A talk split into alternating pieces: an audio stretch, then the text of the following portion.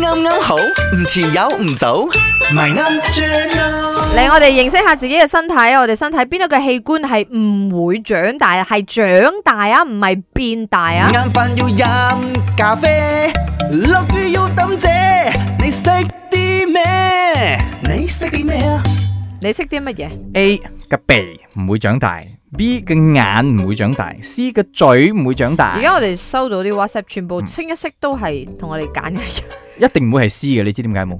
因為有一句說話叫打嘴巴，打嘴巴，佢唔識長大就唔會叫打嘴巴啦。 唔係佢一開始就大 咧，那個個是嗒嗒嘴巴即係你 gossip mouth 嘅意思 哦我喎。覺得應該係眼咯，因為又係眼我嘅眼係咁嘅 size，細個睇嘅真係比較大嘅。等我大個咗之後就感覺上好似冇咁大咗，因為我哋嘅面會長大大，眼咗， 會大，所以就覺得冇似細個粒眼咁大咯。阿遠、阿明，你哋好，我你好覺得個答案係啱，因為係咧，咪你有冇發現咧？其實係咪每個 baby 哦，佢哋 baby 嘅時候，佢哋眼啊，你都唔會覺得好細，但係係咪？哦係啊係啊係啊 係啊佢係哋啊係啊眼你就會睇，誒做咩越嚟越細？係所以個原因就係佢其他嘅啊器官都有長長大大，係但唯係獨佢眼對眼冇大，所以比例上就變細咗。哦開嚟見我。答案是 B 眼睛。所以我哋同埋聽眾完全全部答啱晒。 Yes 你下次給點難度的問是題啦。啦，真的，我雖然是叫陳傳明嘛，我不咪是將這樣子的你今日問題唔就係陳的唔嘛。係，但係你如果唔係答住我，你或者今日我揀先㗎個 B，